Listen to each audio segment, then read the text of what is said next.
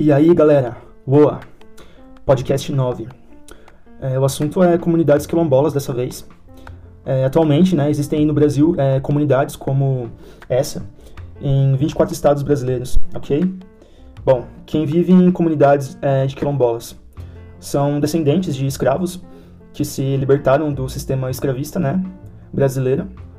Por isso, essas pessoas elas eram chamadas de quilombos, que é um termo é, envolvido com fugitivos e tal. Mas que tipo de ambiente é um quilombo, né?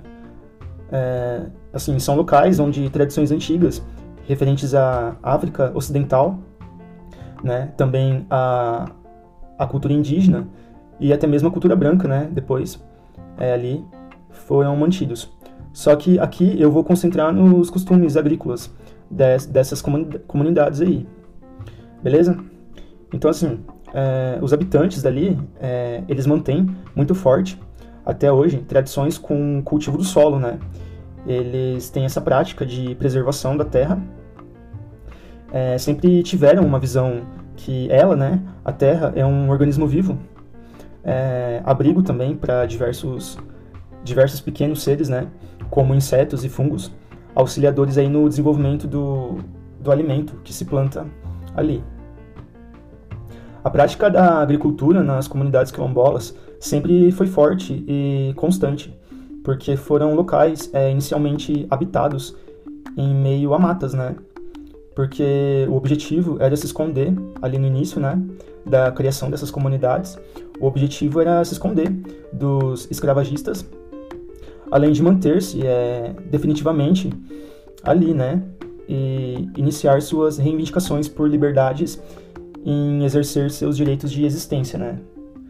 Então, assim, são territórios onde as pessoas elas vivem da, da agricultura manual e mais pura que se tem notícias, é, né, atualmente. Ali são cultivados alimentos totalmente livres de agrotóxicos, em solos também livres de resquícios dos produtos químicos, né? As comunidades quilombolas, elas produzem em solo ambiental, ambientalmente conservado, né? Que tem ali um manejo, sim, uma prática de agricultura, mas de forma sustentável. E um lance interessante ali é a questão das sementes crioulas, né? É, as sementes crioulas é, significa, elas significam o oposto daquelas sementes transgênicas aí, por exemplo. É, essa prática de preservação bastante comum nas comunidades quilombolas, né, das sementes crioulas, onde consiste na seleção das sementes. Aí vamos pegar o milho como exemplo, né? Então, esse processo de selecionar as melhores sementes, depois armazenar, armazenar elas para plantio nos próximos anos, é uma prática constante é, desde o início dos quilombos, no século XVI, até os dias atuais aí. Então, assim, as famílias que vivem em comunidades quilombolas são também famílias que praticam a agricultura familiar, né? Faz parte da cultura prática é, agrícola ali é, e a gente está falando de cultura, de agricultura, aliás, sustentável, por sinal. Também ocorre anualmente trocas dessa, de, dessas sementes crioulas, né? É, dessas sementes aí com sua genética original preservada, de acordo com os moldes que processos naturais foram fornecendo é, em dar informações genéticas, sem a intervenção de modificações, né? Nelas, nessas informações.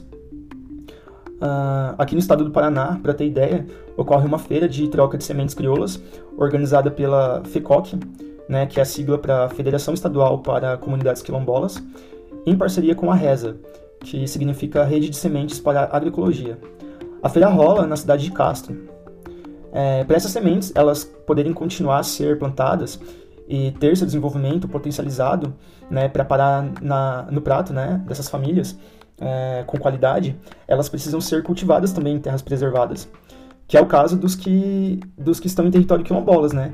Então é interessante que as comunidades quilombolas sejam preservadas não só pelas próprias comunidades ali, mas por pela sociedade em geral, né? Então assim, junto claro com a cultura deles, né, levada em consideração nessa preservação. Então assim, galera, busquem visitar é, uma comunidade dessa se puderem. E eu vou terminar o podcast com uma frase comum entre esse incrível tipo de comunidade que é: quem planta um prato, colhe um saco. Valeu, fui.